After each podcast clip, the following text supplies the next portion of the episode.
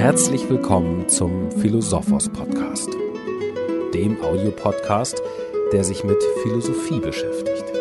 Innerhalb des Philosophos Podcasts hören Sie kurz und prägnant das Wesentliche zu einem Philosophen oder philosophischen Thema. In der heutigen Philosophos Folge geht es um Sören Kierkegaard. Wem der christliche Glaube als das eigentliche und letzte Erkenntnisziel gilt und wer zugleich wissen will, wie nahe man diesem Erkenntnisziel mit rein philosophischen Mitteln kommen kann, der lese Sören Kierkegaard. Denn die christliche Existenzdeutung, das ist einerseits der von Kierkegaard selbst nicht mehr begründete Grund seines Denkens, und das ist zugleich und andererseits der Zielpunkt, auf den alles Denken bei Kierkegaard zuläuft. Das 19. Jahrhundert, die Zeit nach Hegel, kennzeichnet eine Epochenwende in der Philosophie. Philosophisches Denken meinte bis zu Hegel ganz selbstverständlich Denken des Möglichen. Ausgangspunkt philosophischen Denkens war immer ein vorgestellter Wesensbegriff von einer Sache, und Philosophie war darum bemüht, aufzuzeigen, ob und wie das vorgestellte Wesen einer Sache widerspruchsfrei gedacht werden kann. Einen Höhepunkt erreicht dieses Denken bei Hegel, der Wesen und Existenz, Denken und Wirklichkeit in eins setzt anders bei Kierkegaard. Kierkegaard hatte Hegel in Berlin gehört und am Ende die Schlussfolgerung gezogen, meine Existenz kommt in dieser Philosophie nicht vor. Auch für Kierkegaard ist die Subjektivität wie selbstverständlich der Grund, von dem das Denken auszugehen hat. Aber dieser Grund wird nicht mehr ontologisch befragt. Nicht ein so oder so vorgestelltes Wesen des Menschen ist Ausgangspunkt des Denkens, sondern der einzelne, zufällige, in Raum und Zeit vergänglich existierende Mensch. Die konkrete Existenz des Menschen wird bei Kierkegaard philosophisch relevant. Mit anderen Worten, die Existenz geht der Essenz voraus. Anders gewendet, aus dem Denken allein kann nichts Reales abgeleitet werden.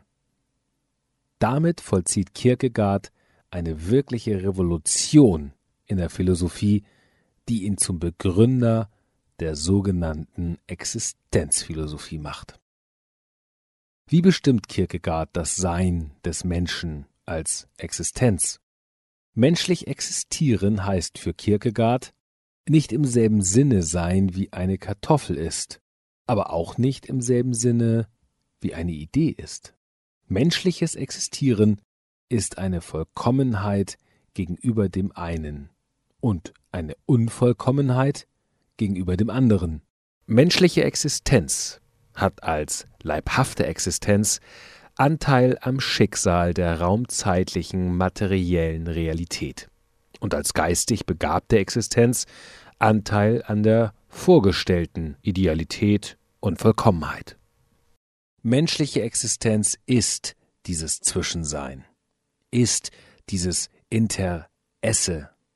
Menschliche Existenz vollzieht sich als ständige Synthese aus dieser Spannung zwischen Idealität und Realität, zwischen Unendlichkeit und Endlichkeit, zwischen Seele und Leib, zwischen Möglichkeit und Wirklichkeit, zwischen Ewigkeit und Zeitlichkeit, zwischen Allgemeinheit und Einzelheit.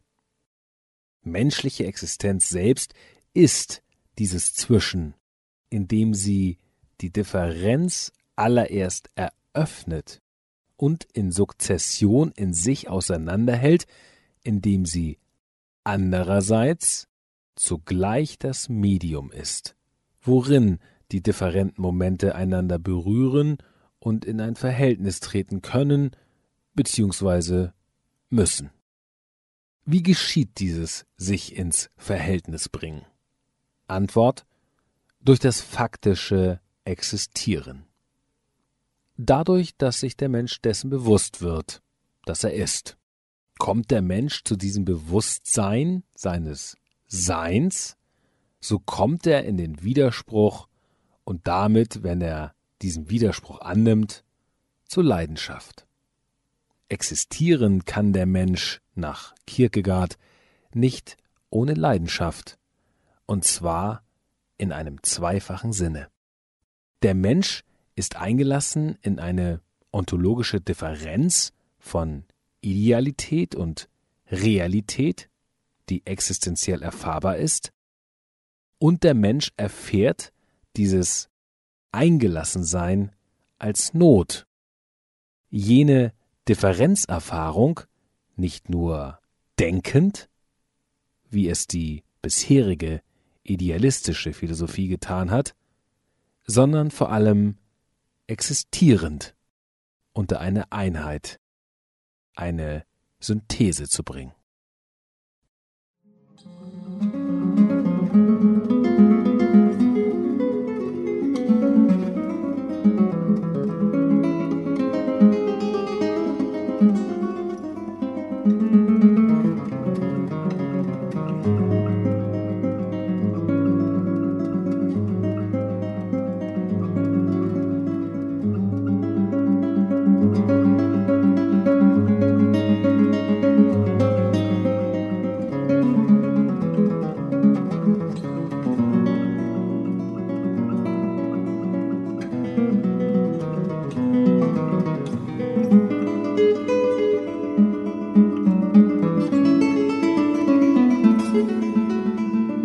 Philosophisch denken heißt also für Kierkegaard zunächst nicht mehr und nicht weniger als sich in seiner widersprüchlichen Existenz ernst nehmen.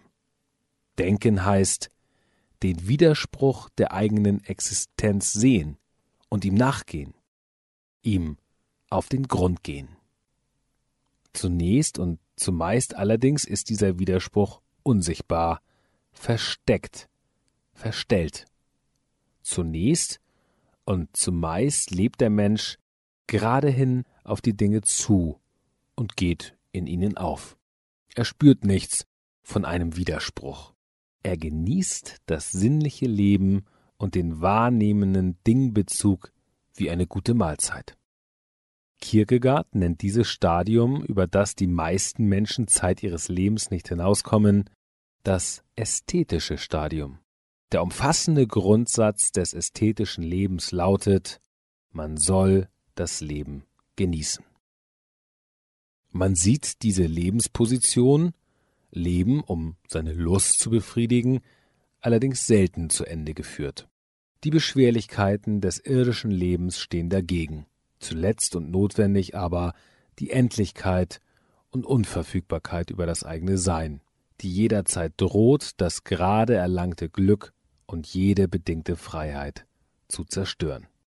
Das Luststreben ruht nicht in sich selbst, sondern weist immer über sich hinaus. Je radikaler das Luststreben wird, desto näher gelangt der Mensch an die Grenze des Ästhetischen. Jedoch über das Ästhetische und damit über das Endliche hinaus gelangt er nicht. Stattdessen machen sich an der Grenze des Ästhetischen Empfindungen wie Schwermut und Verzweiflung bemerkbar, die dem Ästhetiker vor Auge führen, dass die ästhetische Lebenshaltung, die Differenzerfahrung nur endlos fortführt, anstatt sie einer Synthese näher zu bringen.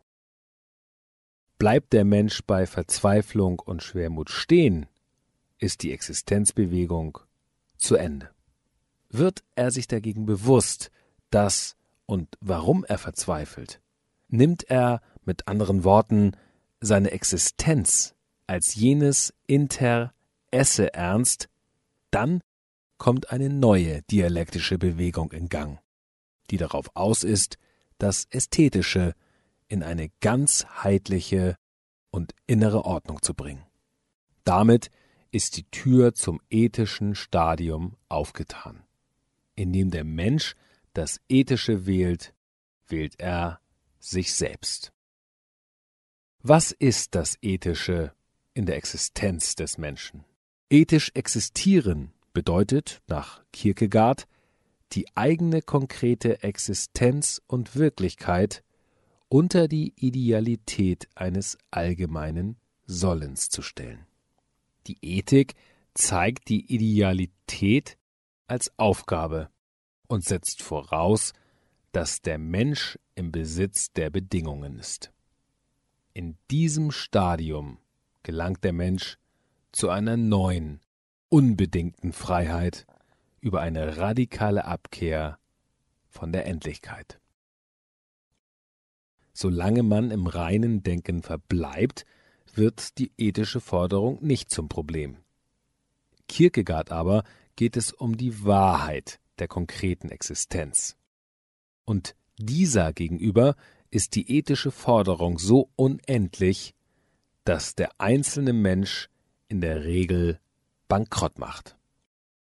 Entgegen etwa der kantischen Auffassung, wenn das Vernunftgesetz ein Sollen vorschreibe, so müsse man auch können, ist nach Kierkegaard der Mensch nicht im Besitz der Bedingungen, dem Sollensgesetz unbedingt entsprechen zu können. Der Glaube an die unbedingte Erfüllbarkeit der ethischen Forderung erweist sich in der konkreten Existenz als Illusion. Bleibt der Mensch bei dieser Position stehen, ist erneut Verzweiflung die Folge und die Existenzbewegung zu Ende. Oder der Mensch reflektiert auf seine Existenz in diesem Stadium, indem ihn die ethische Forderung von oben herab erdrückt. Eine Reflexion in diesem Stadium sieht sich vor die Faktizität einer endlichen Bestimmtheit und zugleich einer unendlichen Bestimmung gestellt. Wie ist diese Faktizität existierenden Selbstseins zu verstehen? Der Ausweg eines absoluten Selbst, wie er in der idealistischen Philosophie gewählt wurde, ist Kierkegaard, dem es um die Wahrheit der konkreten, einzelnen Existenz geht, versperrt. Ebenso die kantische Resignation, dass der Mensch aus krummem Holze geschnitzt sei. Für Kierkegaard, und hier wird der christliche Boden des Philosophen unübersehbar, bleibt nur die Möglichkeit. Der Mensch hat sich nicht selbst die Möglichkeit des Selbstseins gegeben. Seine Geworfenheit in das Selbstverhältnis, das er existierend zu übernehmen hat, verweist auf eine Instanz, auf die hin das Selbstverhältnis einzig und absolut in eine Einheit und in ein Gleichgewicht gebracht werden kann. Gott. Das Schuldbewusstsein gegenüber der unerfüllbaren ethischen Forderung verwandelt sich mit dem Sprung in den Glauben in ein Sündenbewusstsein, das heißt ein Bewusstsein der eigenen Schuld, jedoch unter der Voraussetzung der Versöhnung. Das Sündenbewusstsein ist Ausgangspunkt für eine zweite Ethik, in der die ethische Forderung den Menschen nicht mehr richtend von oben herab erdrückt, sondern ihn von unten hinauf zu ihrer schrittweisen Erfüllung hebt. Ethik und christlicher Glaube sind bei Kierkegaard am Ende nahezu zwei Seiten einer Medaille. Mehr Informationen über Sören Kierkegaard, weitere Podcasts zu philosophischen Fragen und Themen sowie die umfangreichste Fachdatenbank mit über 20.000 philosophischen Büchern erhalten Sie bei Philosophos, der wissenschaftlichen Versandbuchhandlung für Philosophie, im Internet unter philo-sophos.de.